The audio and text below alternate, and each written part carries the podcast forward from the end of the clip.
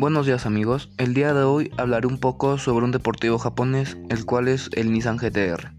El Nissan GTR o Skyline GTR es un deportivo japonés que ha marcado un antes y un después tanto en el sector del automóvil de alto rendimiento como en la industria japonesa.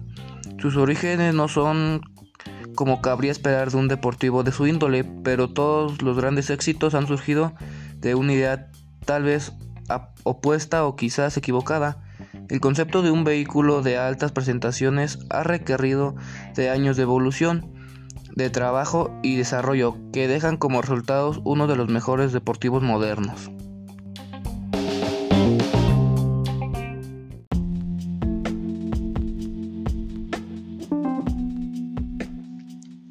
En un principio no era ni siquiera un Nissan como tal, ni tampoco se asemejaba ni remontadamente a lo que se conoce como Godzilla.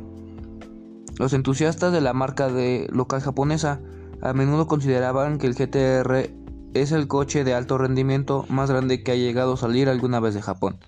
Originalmente se le denominaba Nissan A2000 GT y Prince A2000 GT, dos modelos idénticos venidos como de dos coches diferentes.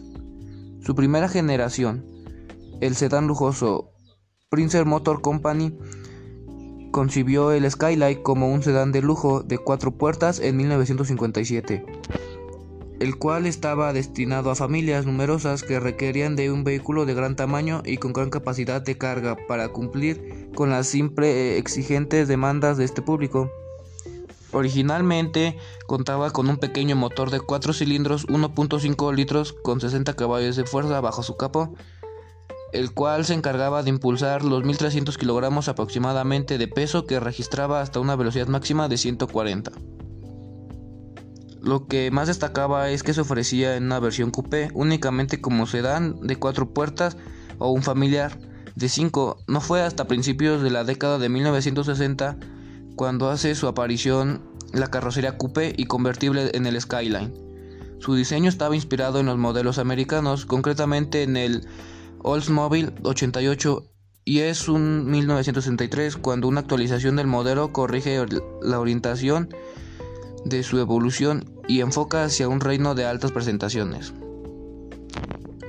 La segunda generación, los primeros pasos en competición, la serie S50, una vez más construida solo como sedán y, familiar, era más corto que antes e incluso llegó a ser comercializado en Europa un año más tarde del nacimiento de esta generación. El Prince GT Skyline surge para abarcar más terreno sobre modelos de la competencia, directamente como el Datsun Blue Beast y el Toyota Corona. En este momento se decide dar un salto a un motor de 6 cilindros en serie como el fin de participar en la clase GT2 del Grand Prix japonés donde consiguió desde la segunda hasta la sexta posición. Este éxito, este éxito se hizo público y aficionados comenzaron a agaloparse en torno a la nueva criatura que se fructificara la industria de, que había creado.